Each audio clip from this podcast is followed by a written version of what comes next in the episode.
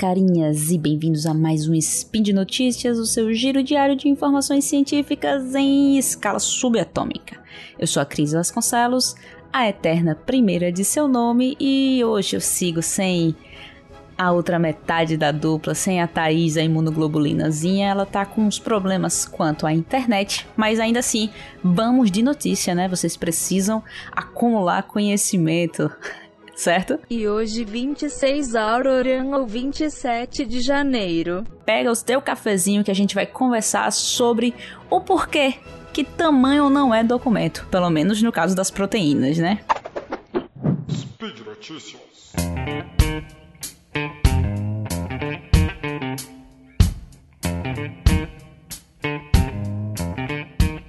Então, gente, os que já ouviram aqueles episódios do SciCast sobre DNA sabem muito bem o processo de criação, aqui criação entre aspas, tá? Mas o processo de construção das proteínas no nosso corpo. Mas para contextualizar todo mundo, vamos do início aqui, né? As proteínas, elas são a maquinaria do corpo e elas são construídas a partir da informação que está contida lá no material genético, a informação que está no seu DNA. Em outras palavras, é como se as proteínas elas fossem máquinas construídas de Lego e o DNA é aquele manual que informa quais peças de Lego se encaixam com, com quais peças e o formato final dessas dessa, dessa maquinaria toda, né?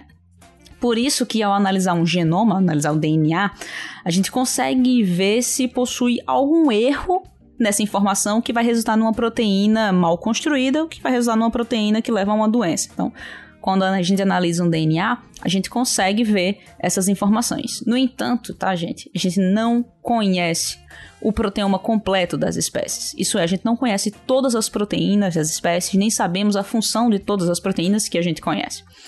Mas olhando o DNA, a gente consegue achar essas regiões que parecem construir proteínas e dizer, ah, essa aqui é uma região provável, essa aqui é uma região não provável, tá? Essas regiões são chamadas de ORFs, ORF mesmo, que é Open Read Frame, ou quadro aberto de leitura, que são sequências de DNA demarcada por sinal.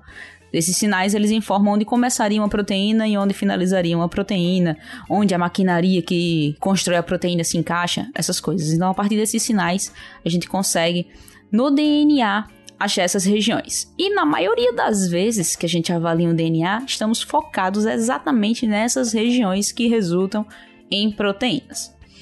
Para vocês terem noção do tamanho de uma proteína, vou apresentar vocês aqui a distrofina. Distrofina é uma proteína estrutural encontrada nos músculos que ela tem aproximadamente 3.600 aminoácidos. É como se ela tivesse 3.600 peças de Lego, tá? Uma mutação no gene dessa proteína, isso é, um erro nas instruções de construção dessa proteína, pode resultar no que a gente chama de distrofia muscular. No geral, a maioria das proteínas conhecidas, elas têm entre centenas e milhares de peças, centenas e milhares de aminoácidos. Isso são 150, 200, 500, mil aminoácidos, nessa faixa aí de centenas. Uma para citar como exemplo uma proteína bem grande para vocês, eu posso citar aqui a titina, que é a proteína, acho que é a maior proteína conhecida. Ela atua como uma mola que dá elasticidade aos músculos e ela tem 34 mil aminoácidos, tá? Assim a gente toma como base o tamanho dessas proteínas e por isso durante muito tempo foi ignorado as regiões do DNA que pareciam ser instruções para pequenas proteínas. Proteínas com menos de 50 aminoácidos, com menos de 50 é, pecinhas de Lego. Mas isso tem mudado um pouco ao longo do tempo. O biólogo muscular Eric Olson, da Universidade de Texas, junto com seus colaboradores, mostrou em sua pesquisa que ratinhos conseguiam subir uma inclinação íngreme por cerca de 90 minutos sem parar e sem vacilar. E isso é 31% a mais do que os roedores de controle do que os roedores comuns tá? Então eles tinham uma capacidade muito maior, uma capacidade muscular muito maior do que o grupo controle. E o que é que esses ratinhos tinham de diferente? Eles simplesmente não tinham uma pequena proteína muscular de apenas 46 aminoácidos. Os pesquisadores eles tinham alterado esses ratinhos geneticamente, removendo essa pequena proteína de 46 aminoácidos, e no final parecia que tinham tirado o freio desses ratos, resultando em um desempenho muscular superior quando era comparado com os ratinhos normais. Vejam só, Estou falando de uma proteína de 46 aminoácidos. Lembrando que as proteínas musculares elas são gigantes. Eu mostrei aqui a você 3.600 e um até de 34 mil aminoácidos. E essa pequena proteína de 46 resultava em um freio, entre aspas, na musculatura dos ratos. E esses pesquisadores não são os únicos, tá? Tem pesquisadores que estão aplicando uma minúscula proteína extraída do veneno do escorpião como um marcador capaz de, de demarcar as bordas de tumores permitindo que os cirurgiões possam remover com segurança e precisão um tumor, já que ele está demarcado. Outro exemplo que eu posso citar para vocês é o da mosca das frutas. Elas dependem de uma proteína de apenas 11 aminoácidos para desenvolver as patinhas normais, as pernas normais. Ou seja, um errozinho em apenas 11 aminoácidos pode causar um defeito no desenvolvimento das pernas das moscas das frutas, tá? Ó, nos critérios que a gente tinha Antes, ao avaliar o DNA, frequentemente a gente excluía proteínas com menos de 100 aminoácidos. Lembrando que eu citei aqui 46 aminoácidos que eram proteína importante, 11 aminoácidos que eram proteína importante. Só que muitas vezes, quando a gente avalia o DNA, a gente já excluía com menos de 100 aminoácidos. Só que esses achados, eles têm mudado os critérios que a gente utiliza na hora de avaliar um genoma e mudado até o próprio conceito de gene, próprio, próprio conceito de, dessas regiões que determinam uma proteína.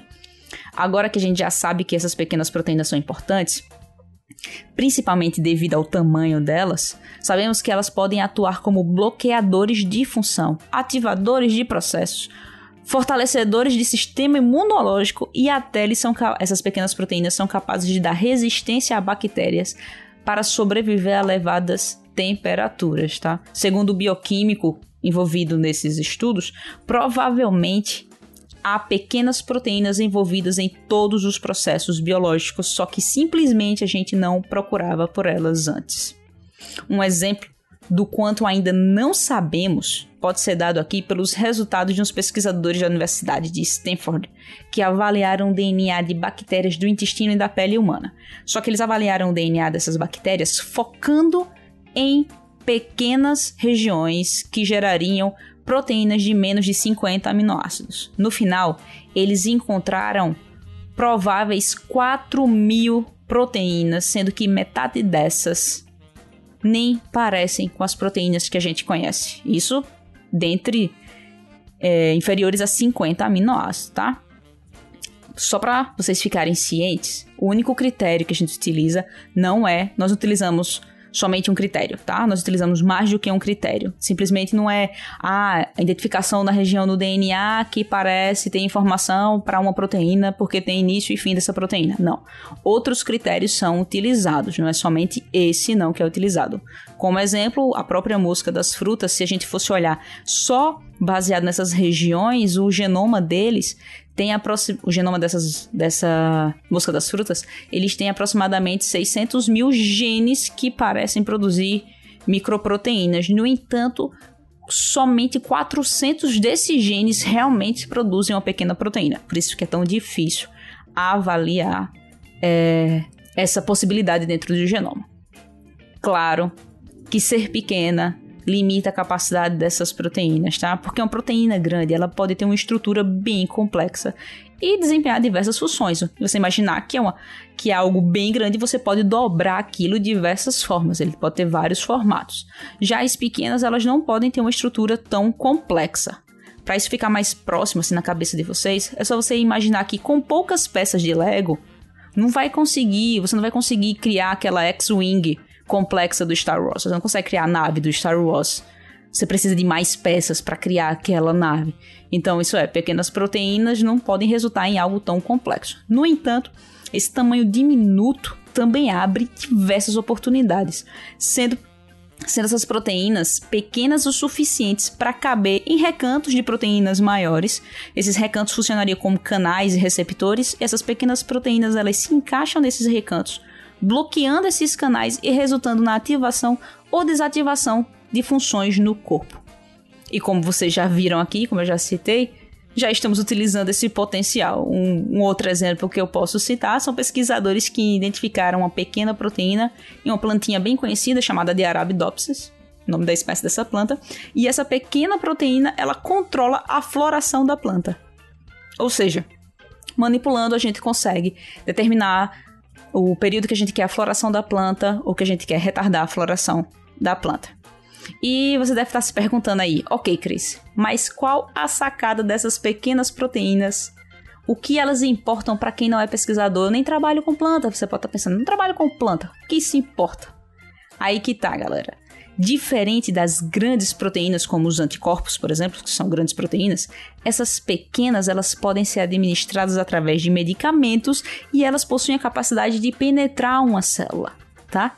Então tem um potencial muito grande quanto à indústria farmacêutica e a indústria que trabalha com, com plantio.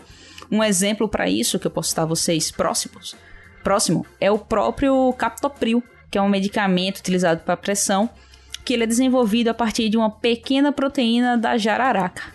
Claro que na época que ele foi desenvolvido, na época que ele foi descoberto, a gente nem tinha noção do potencial dessas pequenas proteínas e o captopril ele foi descoberto bem por acaso. Em outro spin eu abordo aí como foi que descobriram o Captopril. O importante é que agora estamos começando a entender isso e a cada dia mais se tem estudos que não excluem essas pequenas proteínas. Eu mesmo estou trabalhando agora com o potencial dessas pequenas proteínas na agricultura, tá, gente? Mas por hoje é só. Ouça o Spin todos os dias para entender os pequenos passos da ciência. Deixe no post seu comentário, elogio, crítica e xingamento esporádico. Lembramos ainda que esse podcast só é possível por causa do seu apoio no patronato do SciCast, tanto no Patreon quanto no Padrim e no querido PicPay. Um grande abraço e até amanhã!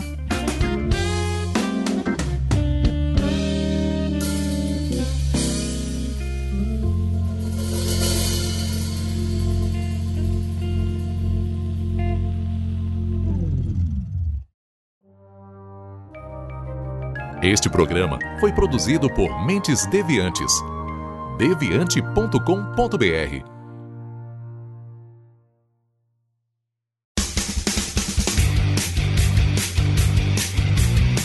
Cortes, edição de podcast.